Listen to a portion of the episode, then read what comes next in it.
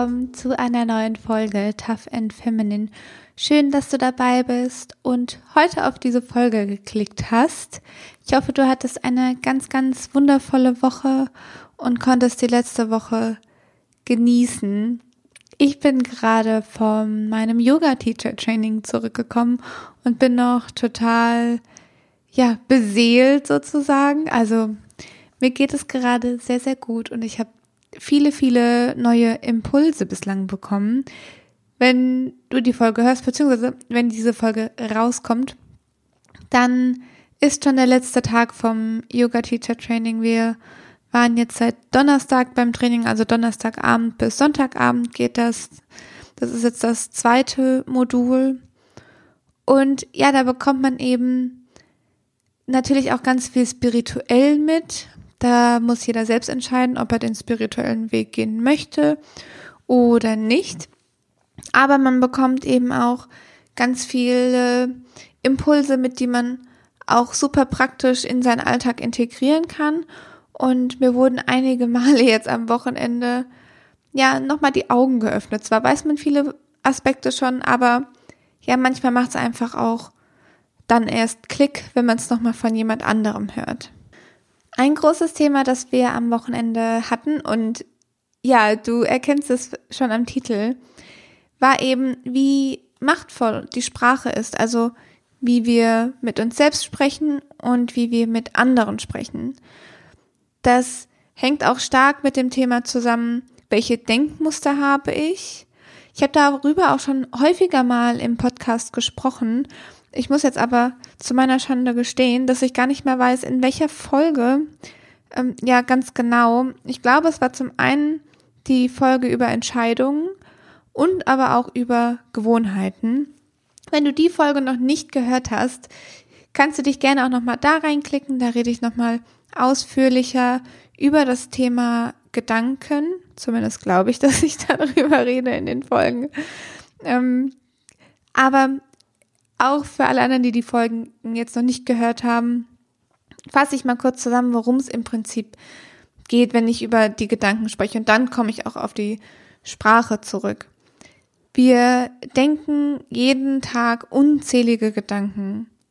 Die meisten davon sind uns aber nicht positiv gesonnen. Also wir denken ja ganz oft über Situationen nach, aber in den seltensten Fällen denken wir, ach, das hast du super gemacht, ich bin stolz auf dich. So reden wir in den seltensten Fällen mit uns. Vielmehr sagen wir sowas zu uns selbst wie, ah, das hast du aber jetzt wieder blöd gemacht, du bist dumm. Oder, oder, also da gibt's ja, vielleicht gehörst du auch zu den Menschen, die ganz positiv mit sich selbst reden, dann herzlichen Glückwunsch, du bist uns allen einen großen Schritt voraus.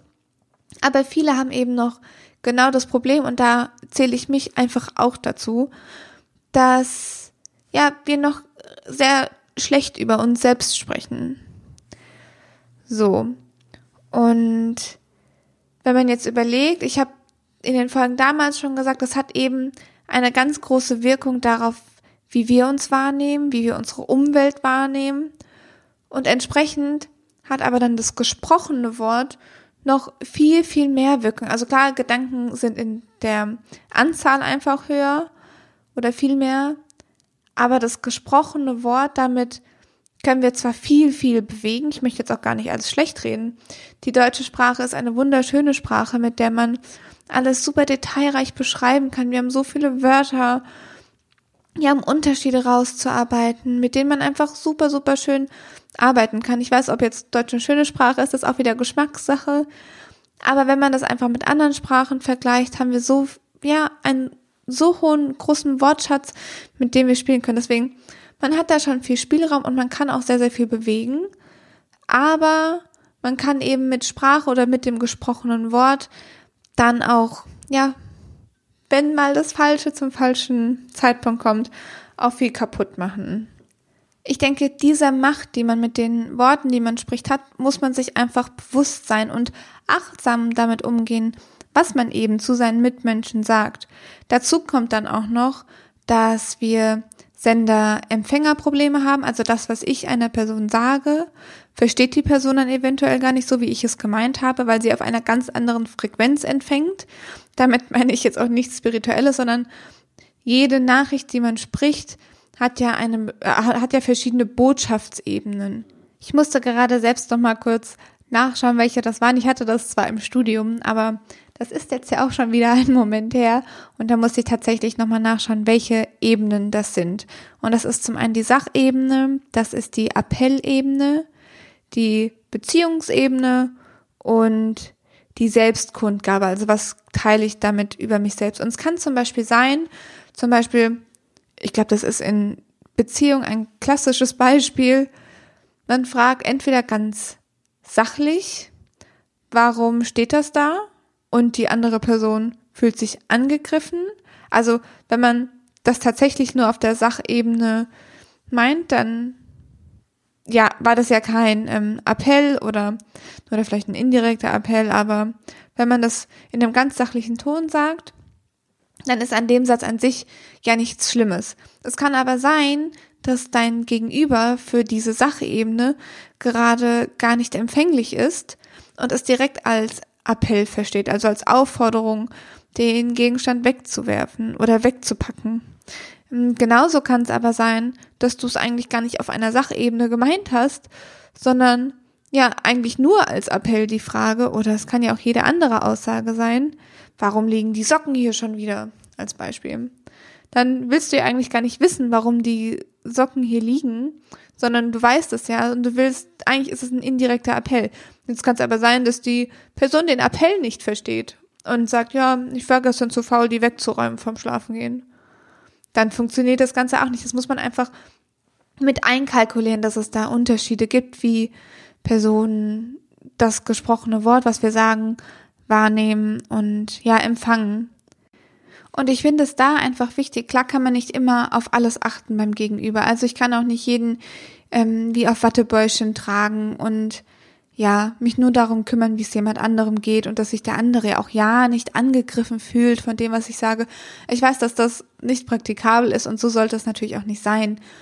Aber wir können dennoch achtsam mit oder respektvoll mit unserem Gegenüber umgehen und auch ja, vielleicht akzeptieren, dass jemand vielleicht mal aus der Haut fährt oder einfach zu verstehen, na, vielleicht hat er es einfach auf einer anderen Ebene empfangen oder die. Vielleicht hat er gerade einen schlechten Tag, vielleicht hat sie gerade einen schlechten Tag und ja, empfängt gerade auf einer anderen Ebene und fühlt sich viel, viel leichter getriggert, als er sie es vielleicht auch normalerweise wäre. So, und dann kann man da eben dem Ganzen entgegenwirken. Ich bin dazu auch noch eine Verfechterin von dem Satz, der Ton macht die Musik. Ich bin da wirklich ganz, ganz empfindlich. Ich kann das nur schwer nachvollziehen, wenn jemand aus der Haut fährt. Also wirklich, wenn jemand bösartig aus der Haut fährt, das fällt mir wirklich schwer nachzuvollziehen. Ähm, ich denke auch, dass man da einfach viel an sich selbst arbeiten kann. Da ist aber natürlich auch jeder anders oder temperamentvoll oder weniger temperamentvoll. Ich behaupte immer von mir, wenn ich mal ausraste, das ist mein Temperament. Dabei, wenn wir mal ehrlich sind, Nein, ist es nicht. Ich bin einfach nur ausgerastet. Auch das passiert mir. Ganz ehrlich, das passiert, glaube ich, auch jedem Mal. Wie gesagt, ich finde es einfach nur wichtig, achtsam damit umzugehen. Und genauso kann Sprache eben äh, Gruppen ausschließen oder inkludieren. Damit will ich jetzt zum Beispiel auf das Thema Gendern zu sprechen kommen. Ich habe es jetzt gerade in den letzten Sätzen versucht gehabt, einfach mal ja mehr zu gendern. Und ich weiß auch, dass es für uns gesellschaftlich wichtig ist. Deswegen versuche ich darauf zu achten tatsächlich. Ähm, ja, bekomme für mich auch immer mehr Bewusstsein da, dazu. Ich merke aber auch, dass es mir, ja, dass ich mich davon noch nicht so betroffen fühle. Also ich fühle mich davon nicht so angegriffen, wenn nicht gegendert wird. Ich weiß aber tatsächlich auch, warum man es natürlich machen sollte. Ja, und deswegen finde ich es einfach wichtig, wenn man weiß, dass andere Personen davon getroffen werden, dass die sich vielleicht ausgeschlossen fühlen davon. Also gerade bei Berufen, wenn man nur von einem Arzt spricht und nicht von einer Ärztin, wird davon einfach eine Personengruppe ausgeschlossen. Die jüngere Generation, also gerade Kinder, machen das, glaube ich, schon ganz automatisch auch Ärztin zu sagen. Das ist wahrscheinlich auch noch ein Thema, das bei uns einfach, oder jetzt sage ich uns, ich weiß nicht, in welcher Generation du bist oder ja, wie du auch darüber denkst oder ob du vielleicht auch schon total viel genderst und das schon super integriert hast, bei dem weiß ich ja alles gar nicht. Aber einfach, ja, ich glaube, wir können einfach alle noch mehr dazu beitragen, darauf zu achten, einfach damit sich niemand ausgeschlossen fühlt und ja, sich limitiert fühlt, einfach respektvoll mit dem Gegenüber umzugehen. Da fällt mir auch ein, und da mache ich an der Stelle jetzt einfach mal einen ganz kurzen Exkurs zur Empathie, denn gerade das Gendern, viele können es ja nicht nachvollziehen, warum es gemacht werden sollte, hat viel auch damit zu tun, sich in andere reinzuversetzen, also sich in nicht in das Leid, aber in die Gefühle von deinem Gegenüber hineinzuversetzen. Ja, und ich finde, heutzutage machen wir das tatsächlich viel, viel zu selten. Also so im Alltag, vielleicht spreche ich da jetzt auch nur von mir, aber so wie ich es im Alltag wahrnehme, ja, gehen wir viel, viel zu selten wirklich intensiv auf unser Gegenüber ein und fühlen uns mal in unser Gegenüber ein. Also wir schenken der Person viel zu wenig Aufmerksamkeit. Ich bin heute zum Beispiel drauf gekommen, Yoga Teacher Training, wir haben Handstand gemacht und eine Person wurde rausgepickt, die eben sozusagen die Schülerin dargestellt hat, die den Handstand noch nicht so gut kann, die einfach Kraft noch, der Kraft noch gefehlt hat. Und daran ist ja überhaupt nichts Schlimmes. Also als außenstehende Person fand ich das jetzt nicht schlimm, dass sie den Handstand nicht konnte oder auch die, die Vorübungen dafür. Man hat aber gemerkt, dass es sie extrem belastet hat und die Yogalehrerin hat eben entsprechend empathisch reagiert und hat die Schülerin auch dann einfach sein lassen, wenn sie gemerkt hat, okay, die Belastung wird jetzt gerade einfach zu hoch. Also nicht nur körperlich, sondern vor allem eben auch emotional. Das hat ja dann auch was mit Scheitern zu tun, dass man sich in dem Moment nicht genug fühlt dafür und so weiter und so fort. Man hinterfragt sich ja dann auch immer mehr. Und das meine ich eben, achtsam mit seinem Gegenüber umzugehen, deinem Gegenüber wirklich Aufmerksamkeit zu schenken und nicht einfach nur so drauf loszuplappern, sondern sich wirklich mal in dein Gegenüber hineinzufühlen. Ja, und dann hat man einfach die Chance, viel mehr die Emotionen vom Gegenüber wahrzunehmen, die Energie vielleicht auch, ich sag ja, Spiritualität ist für mich ein wichtiger Punkt, das muss ja aber für dich nicht sein. Aber Emotionen kannst du ja sehen, das ist ja, also hat ja jetzt nichts mit Spiritualität zu tun. Und einfach sich selbst auch vielleicht dahin zu trainieren, feinfühliger für die Menschen zu werden, die einen umgeben. Denn ich glaube, das fehlt uns einfach, so diese Fähigkeit, uns in unser Gegenüber hineinzuversetzen und einfach mal nachzuvollziehen, wie es der Person ging kann. Man erwartet immer ganz viel von seinem Gegenüber und in den ja wenigsten Situationen versetzt man sich vielleicht auch in die Person hinein und versucht wirklich nachzuvollziehen, warum es der Person jetzt schlecht geht, warum sie vielleicht eine Aufgabe nicht geschafft hat und so weiter und so fort.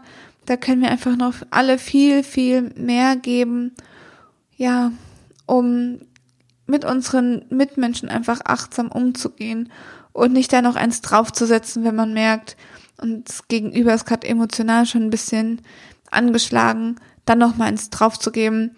Das muss ja wirklich nicht sein, sondern auch sich dann zurückzuziehen oder der anderen Person Raum zu geben.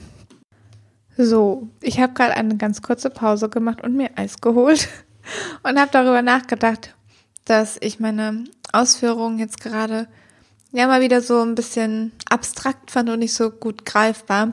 Ich nenne mal ein anderes Beispiel. Wenn ihr gerade in einer Beziehung seid und euer Partner, eure Partnerin zur Tür hineinkommt, dann seht ihr wahrscheinlich auf den ersten Blick, wie es der Person geht. Bei eurer besten Freundin wahrscheinlich auch noch. Oder besten Freund. Oder bei engen Freunden einfach. Das kann ja, ja, auch, können ja auch mehrere sein. Da seht ihr es wahrscheinlich sofort, wie es der Person geht.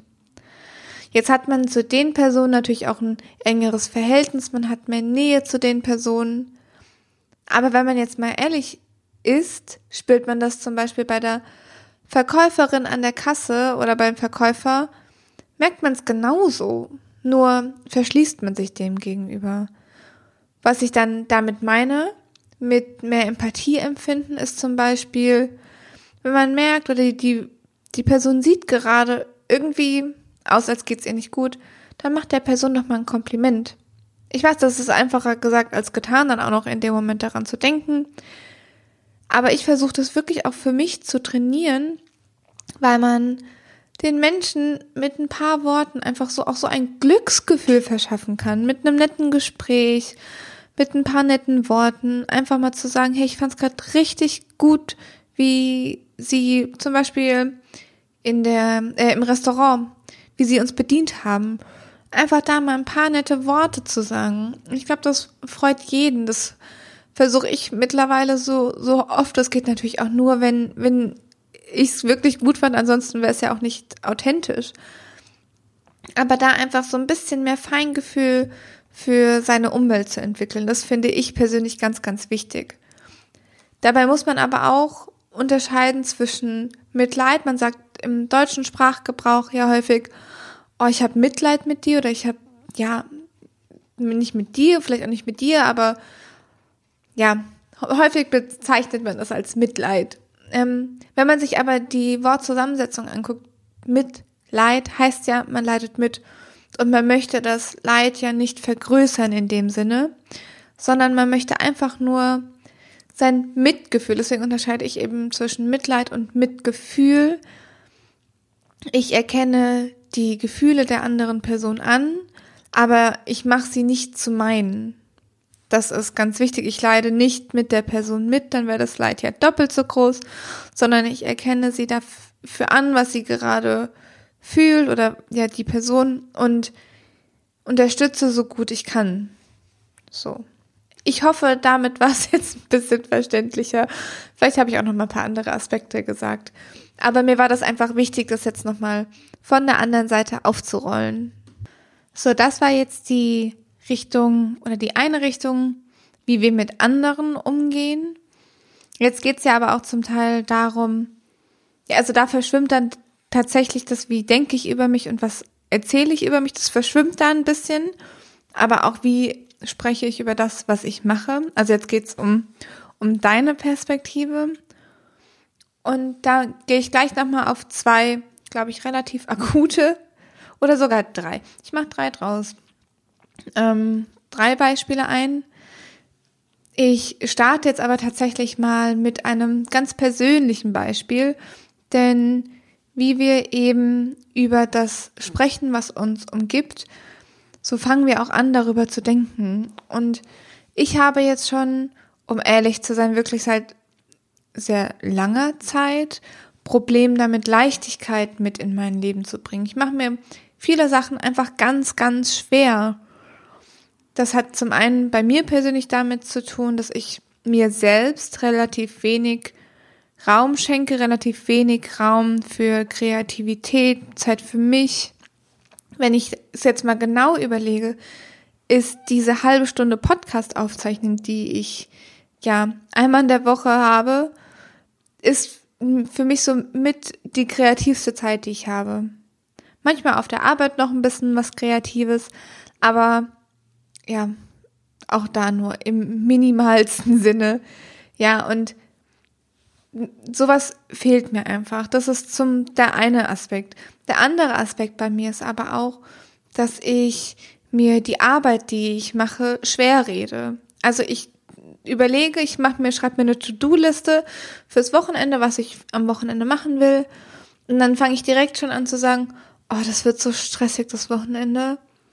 Boah, ich habe so viel zu tun. Das schaffe ich doch niemals. Sowas sage ich dann zu mir, das sage ich aber nicht nur zu mir jetzt in meinen Gedanken, deswegen meinte ich vorhin, dass da die Grenze jetzt einfach ein bisschen verschwimmt.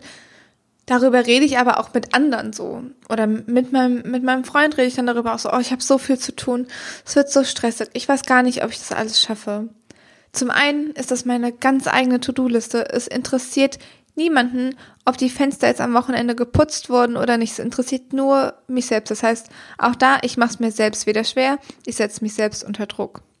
Das eine ist aber, also das andere ist aber, je mehr ich darüber rede, wie viel das ist und wie, wie anstrengend das wird und so weiter, desto eher ist laut meinem Empfinden auch die Wahrnehmung genauso, dass es schwerer wird und ja, dass es fast unschaffbar ist, das alles unter einen Hut zu bekommen. Und je mehr man da eben mit Leichtigkeit rangeht, und wie gesagt, da habe ich ein massives Problem. Ich versuche es gerade mit Hängen und Würgen sozusagen mir wieder Leichtigkeit zurückzuziehen. Und jetzt gerade, wo ich es ausgesprochen habe, das zum Thema ähm, Macht der Sprache, wie soll man sich denn mit Hängen und Würgen Leichtigkeit zurückholen? ah, da muss ich mir gerade selbst mal an den Kopf fassen. Ja, ich versuche es auf jeden Fall für mich da wieder Wege zu finden. Das ist aber jetzt ein Beispiel von vielem. Oder wenn man auf, in, auf die Arbeit fährt mit einem schlechten Gefühl im Bauch oder da schon direkt sagt, ähm, oh, heute wird ein schlimmer Tag. Wie soll der Tag denn auch schön werden, wenn man mit so einer Einstellung auf die Arbeit geht? Also es funktioniert ja einfach gar nicht. Da muss ja schon irgendwas Außerordentliches passieren, damit der Tag noch irgendwie gut werden kann. Oder fällt mir auch ein Beispiel auf. Letztes Jahr, kurz bevor ich meinen Job gewechselt habe, im Dezember ungefähr. Und normalerweise sage ich das nicht, aber in diesem Monat habe ich es wirklich außerordentlich oft gesagt. Ich habe immer wieder gesagt, oh, das macht mir jetzt echt Bauchweh, dass du das so sagst oder dass das und das noch nicht fertig ist. Ständig habe ich irgendwie was von Bauchweh geredet. Und dann tatsächlich, also ich hatte, mein Bauch war dann auch extrem angespannt. Und dann, als ich meinen letzten Tag auf der Arbeit hatte, danach hatte ich tatsächlich auch Bauchweh. Also es war natürlich dann auch psychisch ein bisschen. Also mir ist die Trennung von der Arbeitsstelle, wer es schon gehört hat, nicht ganz so einfach gefallen. Da hat sich dann bei mir auch viel angestaut. Ja, ich hatte es danach noch einige Male. Ich glaube, an dem, äh, an der Weihnachtsfeier habe ich mir tatsächlich dann auch irgendwie was mit dem Magen eingefangen, wenn ich es mir noch richtig in Erinnerung rufen kann. Aber ich hatte auch Monate danach, irgendwie zwei Monate danach, habe ich irgendwie auch wieder was gesagt wie, oh, das macht mir irgendwie Bauchweh. Und direkt hatte ich ein Ziehen im Bauch. Wie absurd. Und dann zu dem Augenblick habe ich mir gesagt, okay, ich rede nie wieder darüber, dass ich Bauchweh bekomme von irgendwas, weil sich das so, ja, alles beginnt bei dir im Kopf. Das ist echt Wahnsinn, das darf man nicht unterschätzen. Das ist mir jetzt gerade nur mal eingefallen. Im Prinzip habe ich so lange vom Bauchweh geredet, bis ich wirklich welchen hatte. So. Ich wollte aber hatte ich ja gerade eben schon gesagt, noch auf andere Beispiele eingehen, die bei uns in der Gesellschaft ganz, ganz häufig vorkommen. Und meiner Meinung nach ist die größte Lüge, die wir uns selbst erzählen oder die wir uns selbst und anderen erzählen, dafür hatte ich keine Zeit oder dafür habe ich keine Zeit. Ich finde ganz oft, wenn man gefragt wird auf der Arbeit, hast du das und das schon gemacht? Nee, hatte ich noch keine Zeit. Ja, aber für den letzten Kaffeeklatsch hat, hatte man Zeit. Das hat unfassbar viel einfach mit Prioritäten setzen zu tun. Das, was mir wichtig ist, das mache ich auch. Das ist im beruflichen so, das ist im privaten so. Ja, und ich finde, es ist einfach, da muss man einfach auch meiner Meinung, oder muss, jetzt rede ich auch schon so, aber ich finde, da sollte man einfach achtsamer damit umgehen, dass man, ja, einfach bewusst sagt, du, sorry, ich hatte einfach andere Themen noch auf der Uhr, ich habe es noch nicht geschafft, ähm, mir waren andere Sachen jetzt erstmal wichtiger. Ich finde, das ist eine vollkommen valide Aussage. Warum sollte man das nicht sagen dürfen? Anstatt zu sagen, ach, dafür hatte ich noch keine Zeit. Das ist, also, es ist für mich mit so die größte Lüge der Arbeitswelt, sowas zu sagen. Ja, und da muss man sich einfach selbst einfach bewusst werden, man hat nur 24 Stunden, davon schläft man idealerweise sechs bis acht. Und die restliche Zeit, wenn man jetzt noch einen Arbeitsalltag mit hinzunimmt, man hat einfach nicht mehr so viel Zeit für sich. Und es ist absolut in Ordnung, Prioritäten zu setzen und das zu machen, was einem wichtig ist. Ja, und nicht sich von anderen leiten zu lassen. Klar, im Beruflichen hat man dann nochmal mehr Verpflichtung, das ist ganz klar. Aber auch da meine erste Frage, wenn ich eine Aufgabe bekomme, ist immer, bis wann brauchst du das? Manchmal ist es selbstverständlich oder manchmal versteht sie es von alleine, bis wann die Person es braucht. Wenn das aber nicht der Fall ist, frage ich immer nach, bis wann brauchst du das? Dann habe ich eine Deadline, dann kann ich mir das in meine Prioritäten einsortieren, weil ich nicht in diesen Stressmodus verfalle. Ich möchte mir meine Arbeit schön einteilen können. Und dann kommt man eben auch nicht zu dem Punkt, ich hatte dafür noch keine Zeit. Dann waren einfach andere Sachen wichtiger. Der zweite Punkt, auf den ich noch eingehen möchte und umso lustiger ist es gerade, äh, ist es, dass ich es gerade selbst gesagt hat, ist das Thema, ich muss das und das noch machen. Also zum Beispiel, ah, oh, ich muss heute noch Fenster putzen. So diese, mit dem Muss drückt man so einen Zwang aus, so einen Druck. Dabei jetzt, wenn es ums Fensterputzen geht, machen wir uns ja den Druck nur selbst. Und auch zum Beispiel, oh, ich muss noch meine Steuererklärung machen. Als Beispiel. Wir dürfen unsere Steuererklärung machen und ich möchte meine Steuererklärung machen. Da ist ja in dem Sinne auch kein Druck und kein Zwang. Oftmals drücken wir Dinge als Zwang aus, obwohl wir absolut die freie Wahl haben. Wir können selbst entscheiden, was wir machen. Wir denken dann aus so einem Zwang heraus und erkennen nicht die Fülle, die uns im Prinzip umgibt. Also zum Beispiel, oh, ich muss noch einkaufen gehen, ist ja eigentlich, oh Mann, ich kann und möchte noch einkaufen gehen, weil ich genug Geld habe, um mir Essen zu kaufen. Als Beispiel jetzt. Und das ist ja, das ist die Fülle, die dich umgibt. Die meisten von uns werden kaum darüber nachdenken, was sie in ihren Einkaufswagen packen. Und genau das ist das, was ich meine. Also für jeden Zwang, den man hat, den kann man eigentlich, jetzt spreche ich aus meiner Perspektive mal wieder, aber den kann man eigentlich ganz leicht umdrehen in etwas, das Fülle ausdrückt. Da könnte ich jetzt noch eine Vielzahl an Beispielen nennen, jetzt vor allem so im Haushalt, aber auch das Thema, oh, ich muss wieder arbeiten gehen oder oh, scheiß Montag. Als Beispiel jetzt wenn man es anders betrachtet, vielleicht ist der Job, den du jetzt gerade hast, nicht dein Traumjob. Vielleicht fühlst du dich nicht wohl. Und vielleicht könnte es besser sein. Ja, könnte es. Aber aus der anderen Perspektive, wenn du aus der Fülle denkst, du hast einen Job, der dich ernährt, der dir Chancen bietet, du hast oder du kannst dir durch den Job ein Dach über dem Kopf leisten und so weiter und so fort. Alles hat einfach seine positiven und seine negativen Seiten das ist natürlich auch die größte Challenge, wenn man jetzt mal ehrlich ist. Genau diese, dieser Shift im Mindset, also von dem Mangeldenken, immer nur das um uns herum zu sehen, was nicht gut ist, hin zu einem Denken in Fülle. Also ich sehe eher das, was mich in, umgibt, als ja, als, als Glück für mich. Ich meine, klar hat man dafür gearbeitet, aber es ist natürlich auch nicht selbstverständlich. Ich meine, wir sind wahnsinnig privilegiert, hier in Deutschland aufgewachsen zu sein. Uns geht's unfassbar gut. Fast niemand oder ja, also okay, ich, ich rede jetzt trotzdem einfach mal allgemein weiter, auch wenn man es natürlich nicht ganz über einen Kamm scheren kann. Uns geht's den meisten Menschen so rum, geht's sehr, sehr gut wir haben ein unfassbares Glück, hier in diesem Land aufgewachsen zu sein und leben zu dürfen. Und trotzdem beschweren wir uns ganz oft. Das heißt natürlich nicht, dass hier alles perfekt ist. Um Gottes Willen. Das meine ich nicht. Trotzdem haben wir wahnsinniges Glück, dass wir in dem Land so viele Chancen haben, so gut gefördert werden. Ja, und es uns einfach von der Infrastruktur, von ich weiß auch nicht, ja, von, einfach von den, wie nennt man das denn? Von den Lebensfaktoren. Es geht uns einfach unglaublich gut. So. Was, was man einfach, oder etwas, was man ganz einfach in seinen Alltag integrieren kann, um vielleicht auch das zu trainieren, weil wie alles andere ist dieses Fülle-Denken etwas, das man trainieren kann. Und ein Weg, das zu tun, ist zum Beispiel, sich jeden Morgen, also viele schwören ja auch auf das Journaling, also jeden Tag aufzuschreiben ähm, oder etwas über sich selbst zu schreiben.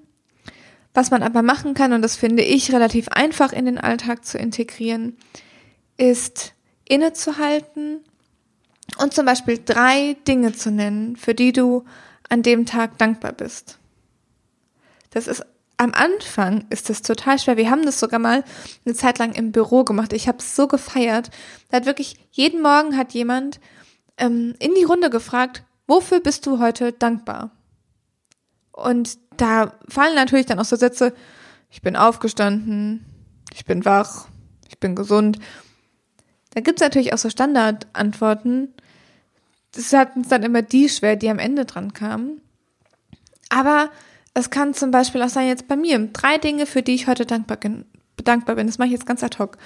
Für eine tolle Gruppe beim Yoga-Training. Wir haben echt ganz viele tolle Mädels und sogar zwei Männer dabei. Für die Truppe bin ich einfach unfassbar dankbar, weil er so eine positive Energie ist.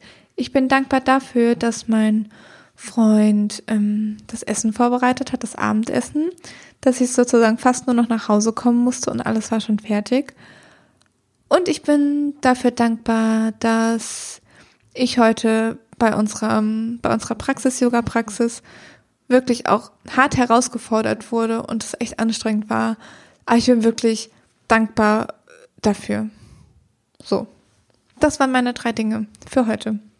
Und so kann man einfach sein Mindset ein bisschen shiften, wenn man jeden Tag wirklich was raussucht, jeden Tag auch was anderes. Also es muss nicht was anderes sein. Aber jetzt jeden Tag zu sagen, ich bin gesund, weiß auch nicht, ob das dann nicht irgendwann zum Standard wird. Ja, aber das ist eben etwas, was wir trainieren können. Ich hatte gerade eben, ich weiß gar nicht mehr, ob du dich noch daran erinnerst, von drei Beispielen gesprochen, die ich nennen will. Ich finde aber, das letzte Beispiel, das ich mir ursprünglich überlegt hatte, das passt jetzt gar nicht mehr so gut, nachdem ich jetzt gerade so ziemlich hart abgeschweift bin. Deswegen lasse ich das jetzt gerade mal weg. Ich hoffe dennoch, dass du was aus der Folge mitnehmen konntest, dass ich dich berührt habe, dass ich dir einen neuen Impuls gegeben habe, dass du vielleicht jetzt auch ein bisschen positiver ja an das Leben herangehst, mit mehr Fülle und mehr Positivität denkst, achtsamer mit deinen Menschen, Mitmenschen umgehst, mit den Personen, denen du begegnest. Ja, und wie gesagt, ich freue mich, dass du heute mit dabei warst. Hoffe, du konntest was mitnehmen. Falls du Feedback an mich hast, kannst du mir super, super gerne auf Instagram schreiben, at vivian-alessa. Ja, und ansonsten freue ich mich wie immer auf die nächste Folge mit dir und sei gespannt, was kommt. Bis dahin, stay tough and stay feminine. Deine Vivi.